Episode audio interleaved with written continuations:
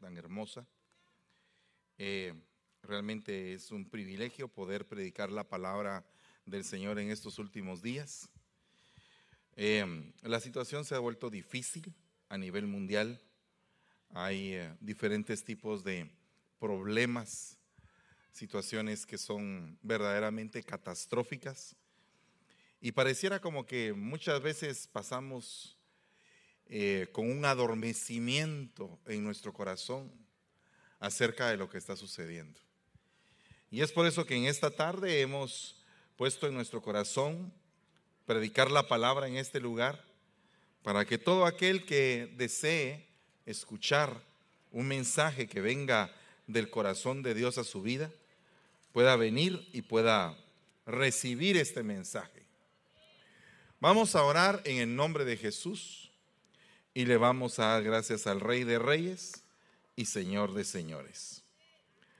Padre que estás en el cielo, te damos gracias, Señor. Bendecimos esta tarde. Bendecimos a cada uno por nombre y bendecimos este lugar. Sabemos que no hemos venido por cuenta propia, sino que tú nos has enviado a este sitio en especial a poder hablar de ti. Te vengo rogando en el nombre de Jesús que sea tu mensaje el que cambie los corazones, el que toque las vidas y que nos pueda llenar, nutrir y que nos pueda hacer distintos, Padre, cada día más. Te lo rogamos en el nombre maravilloso de Jesús. Y te bendecimos, Señor. Amén y amén. Dele un aplauso fuerte al Rey de la Gloria. Alabado sea el nombre del Señor. Puede sentarse, mi amado hermano. Como le venía diciendo hace poco tiempo, nos hemos dado cuenta que como que los días se han ido acortando. El tiempo pasa y vuela. Y cuando sentimos ya es un día más. Y un día más. Y no nos percatamos de que dentro de todas las cosas que pasan en esta tierra, hay situaciones que verdaderamente están plenamente comprobadas en la Biblia de que están sucediendo. Dice la palabra del Señor que van a haber guerras y rumores de guerras. Y definitivamente estamos viendo lo que está sucediendo en Israel y en otras partes del mundo. Dice que van a haber lucha de razas. Se van a levantar pueblos contra pueblos va a haber racismo. Y definitivamente una de las cosas que ha estado afectando a la tierra en este tiempo es el racismo. Dice que va a ser como en los días de Noé, donde los hombres se estaban casando con los hombres. Y definitivamente todas estas cosas están sucediendo en estos tiempos, marcando la carrera final de todos aquellos que un día recibimos al Señor Jesucristo como nuestro Señor y Salvador. Hemos visto muchas cosas y no nos damos cuenta que en algún momento hay muchas almas también que están como ovejas sin pastor. En una ocasión el Señor Jesús estaba precisamente en un monte como este y vio una multitud sentada y le entró compasión porque estaban como ovejas sin pastor. Y cuando vio a esa multitud no quiso despedir a esa multitud sin comer, sino que hizo que un jovencito con uh, apenas cinco panes y dos peces presentara esto como la inutilidad, como la pobreza, la miseria humana, pero con la voluntad de poder servir a los demás. Y agarró el Señor el corazón de ese niño, de ese muchacho, y empezó a multiplicar y a multiplicar y a multiplicar los panes hasta que todos quedaron saciados. Tengo 30 años, un poquito más, de haber recibido a Cristo como mi Señor y Salvador. Y en esos 30 años me he dado cuenta que nunca me ha hecho falta pan. Nunca. Ni el pan literal, el pan que comemos diariamente, ni el pan espiritual. Como que el Señor mismo se ha encargado de mi vida para siempre proveer. de una forma o de otra, el Señor siempre provee. Y no deja a ningún justo desamparado, ni a su simiente que mendigue pan. Eso es lo que dice la palabra, es lo que yo he vivido, es lo que creo. Y dice la palabra que por el oír viene la fe. Y también dice que el que cree, todas las cosas le son posibles. Entonces, cada uno de los que hemos llegado al Señor llevamos una vida descompuesta, una vida desordenada, una vida vacía, con problemas sentimentales, con problemas espirituales, con enfermedades muchas veces físicas.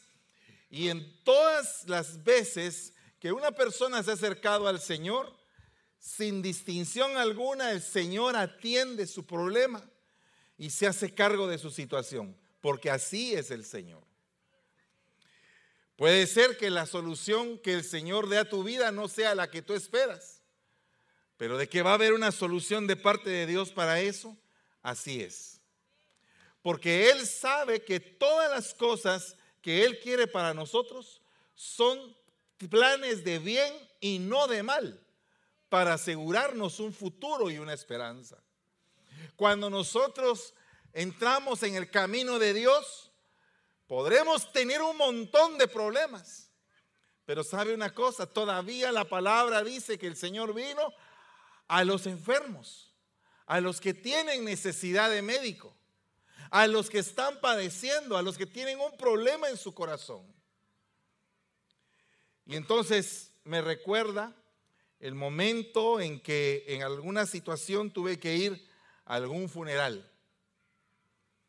Y cuando tú ves el cuerpo que yace tendido de esa persona que tuvo una vida que no sabemos exactamente cómo la vivió, pero que fuimos invitados ahí, se para probablemente un predicador y empieza a leer el salmo famoso que se utiliza para los momentos en que hay un funeral, el Salmo 23.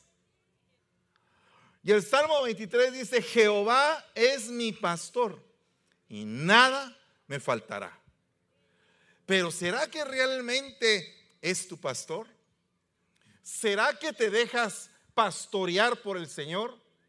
¿Será que le das a Él la oportunidad de moldear tu corazón, de sacar la enfermedad que hay allá adentro y de estirparla y cambiar esa enfermedad? Probablemente llegaste a los pies de Cristo con odio en tu corazón, con rencor, con ira, con envidia, con celos, como llegué yo.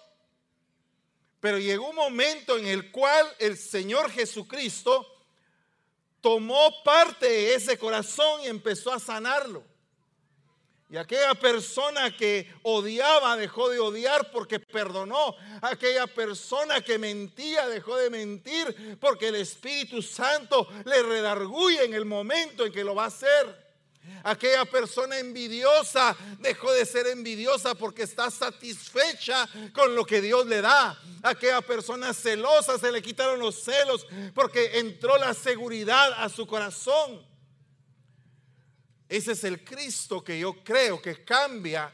Es el Cristo que yo creo que da esperanza. El que cambia las vidas. El que ha cambiado la mía y el que ha cambiado posiblemente la tuya. O la está cambiando. O estás peleando contra ese Cristo y te resistes a cambiar aunque Él quiere que tú cambies.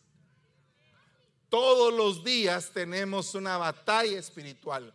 Todos los días el enemigo quisiera que cayéramos, que le falláramos al Señor, que no estemos bien con Él, que tengamos un distanciamiento con Dios. Porque cuando el enemigo quiere que tengamos distanciamiento con Dios, logra su propósito y nos quiere dejar solos, porque lo que Él quiere es robar, matar y destruir, y quiere destruir la relación que tú quieres tener con Dios. Pero en la medida que tú vienes y sueltas todo orgullo, toda altivez, toda soberbia y rebeldía y dices, Señor, te necesito, sin ti no puedo hacer absolutamente nada, pero contigo puedo hacer muchas cosas. entonces empieza Él a pastorear tu alma. De nada serviría que te leyeran el Salmo 23 el día en que perdiste la vida. Porque ya no sientes, ya no hay más remedio para eso. Pero mientras estás vivo, qué lindo es que tú digas, Jehová es mi pastor. Qué lindo es que tú digas, tengo un proveedor que me da todo lo que yo necesito. Qué lindo es que tú digas que hay alguien que te sostiene en el momento de angustia, cuando el hombre te ha abandonado, cuando te han dejado solo, cuando te han dejado sola, cuando te han decepcionado, hasta tus mismos padres, hermanos, esposa, hijos o esposo. Posiblemente todos te abandonaron, pero Él no te abandona. Él siempre está contigo. Él quiere tener una relación contigo y está tocando continuamente a tu corazón. Y dice la palabra del Señor, junto a aguas de reposo, en lugares de delicados pastos, me hará descansar. ¿Y por qué es que es tan importante esta palabra descanso? Porque probablemente has estado siendo atacado por los afanes de la vida por las circunstancias como no tengo trabajo o sí lo tengo, pero tengo tres trabajos o ya no me alcanzan las fuerzas para trabajar más. Estoy trabajando mucho, ganando poco. Y tu alma está buscando descanso y no encuentras descanso. Probablemente terminaste de trabajar y pensaste que al llegar a casa ibas a encontrar un ambiente bien bonito, un ambiente de refrigerio para descansar. Y cuando llegas a tu casa hay una gran cantidad de problemas. Hay un problema familiar, hay gritos, hay violencia intrafamiliar. Y entonces dices tú, Señor, ¿y ahora qué hago? Y el Señor lo que quiere es darte pasto para que puedas descansar.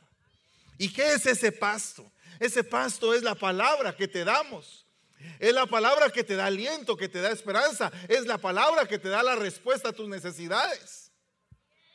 Es la palabra que está hablando en este momento a tu corazón y te está diciendo, te estoy hablando. Porque el Señor es el que nos habla, no soy yo. El Señor nos habla a todos. Y dice la palabra del Señor que él quiere que estés en lugares de delicados pastos. Qué rico es descansar en el pasto que el pastor, el buen pastor, prepara para ti. Porque necesitas alimentarte. Así como nos alimentamos diariamente, desayuno, almuerzo y cena, o alguien dirá, hermano, yo estoy a dieta, solamente almuerzo, o solamente un tiempo de comida pero no creo que una persona pueda vivir si no come siete días. O sea que la palabra de Dios no es para escucharla el día domingo en la mañana nada más, porque entonces te morirías, porque dejas de comer la palabra, el pasto que el buen pastor quiere para ti. El pasto, las ovejas literales en los rebaños, comen siete veces al día y están rumiando continuamente y están preparando el alimento. Tienen cuatro estómagos porque hacen una digestión verdaderamente lenta y poderosa para sacarle los nutrientes a ese pasto. Qué lindo sería que nosotros fuéramos como esas ovejas que cuando estamos comiendo la palabra de Dios realmente pusiéramos todo el empeño para que se nos quede, para que la podamos guardar en nuestro corazón, para que la podamos poner por práctica, para que la hagamos realidad en nuestra vida, para que nuestra vida cambie. Porque puedes escuchar mucho tiempo la palabra, pero si no cambias, vienes a ser como aquellos religiosos que se enfrentaron con Jesús, que tenían a Jesús enfrente, pero no podían creer porque simplemente era una religión la que vivían. Este es un tiempo en el cual hay muchas religiones. Hay, pero cantidades de religiones como fueran restaurantes de comidas rápidas. Pero no se trata realmente de que tú practiques una religión. Se trata de que tú tengas una relación con Dios, una verdadera, genuina, íntima, una relación preciosa con el Rey de Reyes y Señor de Señores, que pueda cambiar tu vida y que te pueda dar deleite que te quite todo ese afán, que cuando tú tengas esa relación con el Señor puedas decir verdaderamente estoy descansado, aunque tengas un montón de trabajo, verdaderamente estoy haciendo de mi vida algo satisfactorio, aunque hayan un montón de problemas, porque aunque hayan un montón de problemas, dice la palabra, que uno de los frutos del Espíritu es el gozo. Y cuando tú tienes gozo, aunque andes con un montón de problemas, tú estás feliz estás pleno, estás lleno, estás enfrentando, porque el gozo del Señor es mi fortaleza, dice la palabra. Y entonces, como dice eso, aunque hayan miles de problemas alrededor, tú no lo sientes. ¿Por qué? Porque estás en el gozo del Señor.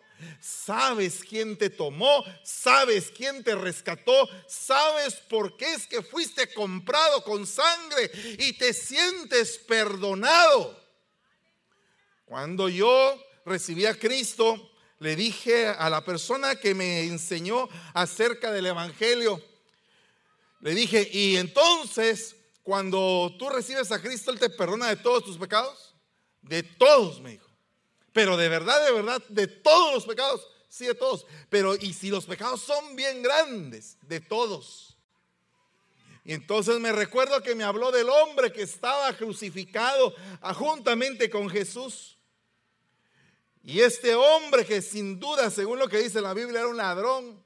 Me imagino que no solo ladrón, porque cuando el pecado se multiplica en uno, uno tiene un problema y después tiene cinco y después tiene veinte.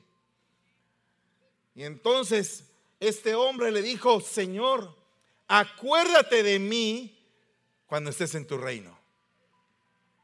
Y el Señor le contestó, de cierto te digo que hoy estarás conmigo en el paraíso. Y efectivamente ese hombre fue perdonado. Ese hombre está en un lugar de reposo, esperando la resurrección de los muertos. Porque así como el Señor Jesucristo resucitó al tercer día y venció a la muerte, así todos los que creemos en Él resucitaremos juntamente con Él. Y somos portadores de las herencias de Dios. Dice la palabra del Señor que en aguas de reposo me pastoreará. Y esto es algo bien hermoso porque cuántas personas tienen sed. Una persona que desea ser amada y en lugar de ser amada es menospreciada, tiene sed de amor. Probablemente una persona que tenía un ser querido al cual estaba muy apegada su alma, estaban juntos y de repente ese ser querido parte y se va de este mundo y esa persona se queda desamparada, sola, vacía. Pero dice la palabra que junto a aguas de reposo me pastoreará. Entonces esa sed que tienes en el alma necesita ser quitada, sustentada. Y entonces me recuerda precisamente aquel pasaje de la samaritana cuando estaba junto al pozo y entonces le dice el Señor, dame agua. Y aquella mujer se, se confunde y dice, ¿cómo es posible que un judío le pida a un samaritano que le dé agua? Porque en aquel tiempo judíos y samaritanos no se llevaban. Y el Señor le agrega y le dice, mujer, si tú supieras quién te está pidiendo agua, le pedirías a él que te dé el agua con la cual nunca vas a volver a tener sed. Los que hemos experimentado el recibir de esa agua, sabemos de qué estamos hablando. Sabemos de que había en nuestro corazón sed de algunas cosas. Y que de repente cuando tomamos del agua que da vida, esa sed se ha quitado. Y nos sentimos contentos. Nos sentimos felices de saber que tenemos un pastor. Jehová es mi pastor. El Padre es pastor. El Hijo Jesús dice, yo soy el buen pastor. El Padre es pastor, el Hijo es pastor. Y dice también que el Espíritu Santo los pastoreará. O sea que el Espíritu Santo también es pastor. ¿Qué quiere él? ¿Qué quiere el Señor decirte a tu vida? Que tú eres una oveja y que Él es tu pastor. Que Él quiere pastorear y cuando Él pastorea, dice la palabra en el Salmo 23, confortará mi alma. Confortará mi alma. Hay enfermedades que atacan el alma. Una de ellas es la tristeza. Cuando una persona está triste, dice, Señor, ¿cuándo va a pasar esta tristeza? La Biblia dice que hay dos tipos de tristeza. La tristeza que ocurre por causa del mundo y la tristeza que ocurre por causa de Dios. La tristeza que ocurre por causa de Dios produce en ti arrepentimiento. Porque la tristeza que viene de parte de Dios es cuando le fallas a Dios y te sientes triste y quieres reconciliarte y acercarte de nuevo a Él y empezar de nuevo. La tristeza que produce el mundo produce dolor en el alma y el buen pastor dice, ¿sabes qué? Contra esa tristeza vengo yo el día de hoy a tu vida y vengo a decirte que quiero consolarte. Quiero que te sientas tranquilo, tranquila. Quiero que te sientas feliz de que estoy oyendo tu corazón y respondiéndote a tus preguntas. La palabra dice claramente que Él conforta, que le imparte fuerzas. Confortar significa impartirle fuerzas a un corazón lastimado, a un corazón ofendido. Posiblemente tú te entregaste por completo a una persona y esa persona te falló. Posiblemente le diste lo mejor de tu vida y te traicionó. Posiblemente le entregaste lo mejor de ti y no lo supo valorar. Pero Dios sí valora tu vida. Dios sí valora lo que tú has hecho, porque eso fue lo que Él hizo en la cruz del Calvario. Estaba crucificado entregándose por ti por mí, por la humanidad, sin recibir nada a cambio, hasta el día en que nosotros le entregáramos nuestro corazón a Él. Cuando tú te entregas por amor, debes de saber que es una de las actitudes que toma Cristo Jesús, entregarse por amor. Y si te duele el haberte entregado por amor, si duele, duele, pero la recompensa al final será muy grande y será preciosa, pero si te entregaste por amor. Dice la palabra, me guiará por sendas de justicia por amor de su nombre. No va a permitir que andes en caminos torcidos. El Señor te va a corregir a su debido tiempo. El Señor te va a dar el calor de un padre, la disciplina de un padre, la corrección de un padre, la exhortación de un padre. Porque Él quiere ser un padre para ti. Dice la Biblia, ustedes siendo malos padres, les saben dar buenas cosas a sus hijos. ¿Cuánto más el Señor no les dará a ustedes el Espíritu Santo cuando a Él se lo pidan? Esta es una tarde en la cual el Espíritu Santo está en este lugar. No nos sorprendamos de que haya poca, mucha, regular gente. Porque están los que deben de estar en el lugar donde deben de estar por la razón que deben de estar. Y entonces el Señor hará el resto a su debido tiempo. Pero la Biblia dice que el que va esparciendo la semilla con lágrimas, ciertamente regresará dando gritos de júbilo, O sea, los gritos de júbilo posiblemente no sean en el momento en que sembraste la semilla, porque el sembrador salió a sembrar parte de la semilla, cayó junto al camino, otra en pedregales, otra entre espinos, y esos tres lanzamientos no tuvieron ningún fruto. Pero los otros cayeron en una tierra que produjo a 30, a 60 y a 100. Pero lo que dice la palabra del Señor, no te canses, no te canses de hacer el bien. Sale en la mañana y siembra la semilla y en la tarde no le des descanso a tu mano, dice la palabra, porque no sabes si es una cosa o la otra o ambas las que van a ser igualmente buenas. Pero hasta donde yo sé, ninguna siembra se queda sin recompensa. Ninguna. Hasta donde yo puedo entender mi vida como cristiano, nada se queda sin recompensa. Porque todo lo que el hombre siembra, eso también cosecha. Y si lo hemos aplicado para las cosas malas que a veces hacemos y decimos, si hemos sembrado mal, vamos a cosechar mal, también lo tenemos que aplicar para las cosas buenas. Todo lo bueno que hemos sembrado, también así de bueno vamos a cosecharlo. Dice la Biblia, aunque ande en valle de sombra y de muerte, no temeré mal alguno, porque tú estarás conmigo. Este es el año donde la muerte, ah, querido acampar alrededor de muchas casas. Estamos viendo como el final de una plaga o el principio de un nuevo estilo de vida o el principio del final de los tiempos.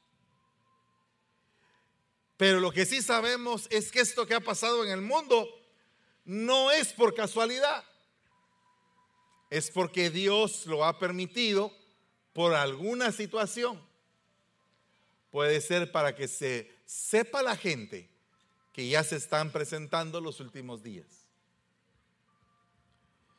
Y oiga lo que le voy a decir. El COVID nos ha enseñado de que nuestra vida no es eterna aquí en la tierra. El COVID nos ha enseñado a pensar en la muerte. El COVID nos ha enseñado a que debemos cerrar la boca. El COVID nos ha enseñado a que nos podemos contaminar. El COVID nos ha enseñado en que somos vulnerables, seres humanos débiles, que en cualquier momento podemos partir. Por lo tanto, no es tan importante cómo empezaste en tu vida sino que cómo la vas a terminar. Puede ser que hayas empezado muy mal y hayas sido terrible, pero estás terminando bien y en gloria, pues tu final es el que cuenta. Porque el Señor dice, aunque tu principio sea insignificante, con todo tu final será glorioso en gran manera. Entonces no es como tú principies. Si tú principiaste en la iglesia y ahora ya no vas a la iglesia, pues vas para atrás. Pero si tú estabas en el mundo y ahora has regresado, has estado en tu casa, estás en la iglesia, quieres seguir adelante, quieres santificarte, pues vas como la luz de la aurora, de aumento en aumento, hasta que el día sea perfecto. O sea, no es como tú principias, es como tú terminas, como finalizas tu carrera. Esteban lleno de gracia, lleno de poder, lleno de fe, lleno del Espíritu Santo, se paró enfrente de todos los religiosos y les empezó a decir sus verdades. Porque el Espíritu Santo lo estaba tomando y lo apedrearon ese día y murió apedreado. Pero en el momento en que estaba siendo apedreado, Esteban gritó, Padre, no les tomes en cuenta este pecado. Y viendo el cielo abierto y al Hijo de Dios parado a la diestra del Padre, fue recibido en gloria, terminando su carrera con gozo. tenemos que aprender a tener un buen final. La Biblia dice que un buen final se le determina como largura de días o buena vejez. Y estos fueron los días de José, de Abraham, de Isaac, que terminaron en buena vejez.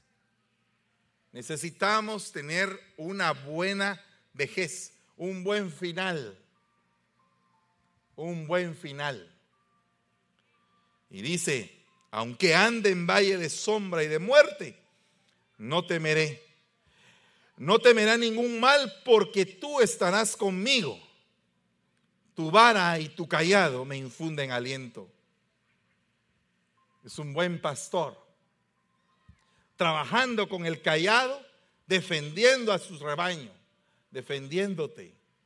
Siéntete defendido. Siéntete que en algún momento donde tú no le encuentras solución a algo, ahí va a estar el buen pastor dándote la solución. Pero hay una parte muy interesante que a mí me ha tocado mi vida en lo especial porque dice, aderezas mesa delante de mí en presencia de todos mis enemigos. Y no cabe duda que posiblemente has tenido enemigos terribles que han querido destruirte, dañarte, ofenderte, lastimarte, minimizarte. Pero enfrente de ellos tú vas a salir victorioso.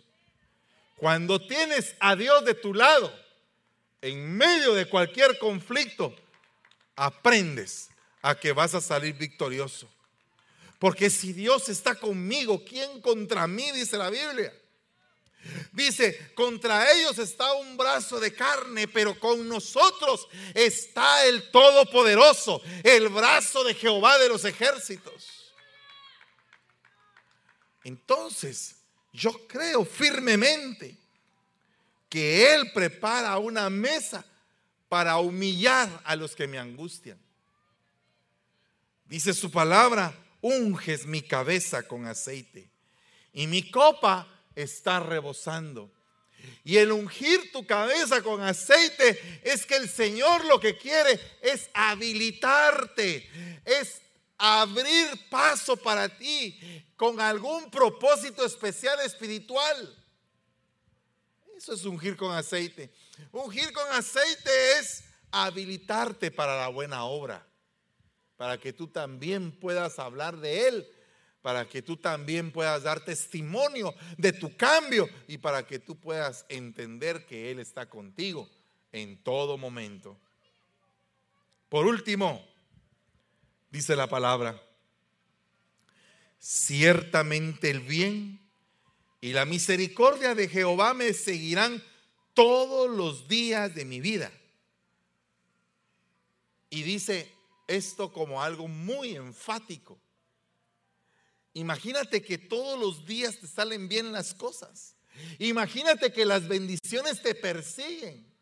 No es que tú las estés buscando, tú vas caminando y el bien y la misericordia te van acompañando para que todo en la vida te empiece a salir bien. se te presenta un problema u otro, te han hecho algún daño y el Señor te multiplica. Y el Señor no te deja desamparado.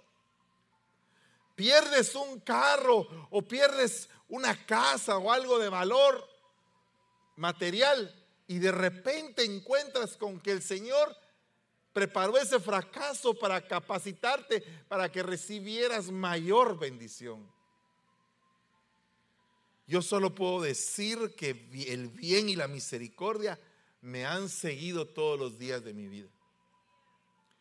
Y yo quiero finalizar en esta tarde haciéndote una invitación muy especial. Porque dice el Salmo 23, en la casa del Señor, Jehová, moraré por largos días. Moraré por la eternidad. Y así como aquel hijo pródigo regresó a la casa de su padre, así el día de hoy el Señor te está invitando a que regreses a la casa de tu padre. Así que te ruego que te pongas de pie en el nombre de Jesús. Y quiero hablarle a un momento a tu corazón, diciéndote y preguntándote, ¿es Jehová tu pastor? ¿Has sentido el calor de él? ¿Será que el Señor te ha prosperado tanto? Te ha bendecido tanto, pero tú no le correspondes en la medida que Él ha sido contigo. ¿Será que de pronto te olvidaste de cuál fue tu principio? Que era insignificante. ¿Será que de pronto se te olvidó que Él es tu pastor? Hoy, si tú necesitas reconciliarte con el Señor, ahí donde estás, levanta tus manitas y dile, Señor, yo me quiero reconciliar contigo. Levanta bien tus manos y dile, Señor, aquí estoy, yo quiero reconciliarme contigo. Quiero tener una relación bien fuerte, bien poderosa, que mi corazón lo tengas en tu mano y que lo puedas pesar y sanar, Señor. Que lo puedas liberar de toda carga, de toda grosura, de toda comodidad. Que puedas, Señor amado, agarrar mi corazón enfermo y sanarlo. Soplarle aliento de vida, Padre para que mi corazón resucite y que tenga vida y que te pueda servir con alegría, Señor, no con carga, que te pueda servir todos los días de mi vida, que pueda estar en tu casa, que no sea malagradecido, Señor, que no sea malagradecido, que habiendo sido bendecido, Señor, ahora quiera voltearte el rostro, Padre. Que no sea malagradecido, Señor. Que sea agradecido con lo que tú me has dado. Para que pueda venir una bendición aún más exquisita. Porque ciertamente así dice el Señor. Te he bendecido con bienes materiales que tú mismo sabes que los tienes por causa mía, dice el Señor. Mas ahora te invito a que me entregues tu corazón para que vengan tus bienes espirituales. Y no te quedes solamente con las riquezas que el orín y la polía corrompen, dice el Señor. Sino que agarres las riquezas eternas, las cuales los ladrones no pueden robar ni tampoco el óxido puede destruirlas, ni el tiempo puede descomponerlas. Riquezas eternas son las que te tocan alcanzar. No permitas que tu corazón se llene de grosura y que digas, toda esta riqueza, mi mano es la que la ha conseguido. Porque ciertamente ese fue el pecado de Israel que cuando se sintieron gruesos, dice el Señor, se olvidaron de que yo les daba el oro, la plata, el aceite, la miel, el trigo. Se olvidaron de que yo era quien les proveía, dice el Señor. Por lo tanto, hoy arrepiéntete. Arrepiéntete y entrégame tu corazón, dice el Señor. Yo voy a hacer con él un cofre de tesoros espirituales.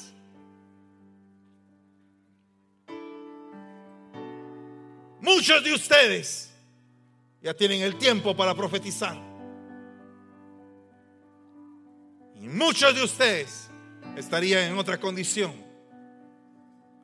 Es el tiempo de crecer. Es el tiempo de recibir la miel, el aceite, la leche, el agua, el vino espiritual en tu vida. Y que des la talla, porque tiempo has perdido, dice el Señor. Que des la talla Padre, hoy hacemos un pacto de reconciliación contigo, Señor. Y te bendecimos, Señor. Te bendecimos y te suplicamos que cambies nuestra vida y nuestro corazón. Y no permitas que nuestro corazón se llene de grosura, queriendo tener una vida que no es la que tú quieres que nosotros tengamos. Queriendo saborear de cosas que tú no quieres que nosotros toquemos ni que saboreemos. Y de caminar por el sendero donde tú quieres y no donde nosotros queremos andar. Que venga un espíritu de arrepentimiento que conmueva el corazón y que nos pueda dar hoy la victoria en lo que queremos, que es agradarte con nuestra vida, con todo nuestro ser. En el nombre de Jesús, si hay alguien aquí que quiere recibir a Cristo como su Señor y Salvador, si hay alguien que quiere cambiar su corazón, solamente levante la mano donde está. Y vamos a orar por él.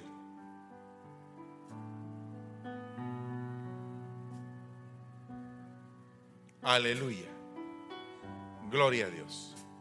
Señor, bendecimos este tiempo y damos gracias por tu palabra. En el nombre de Jesús.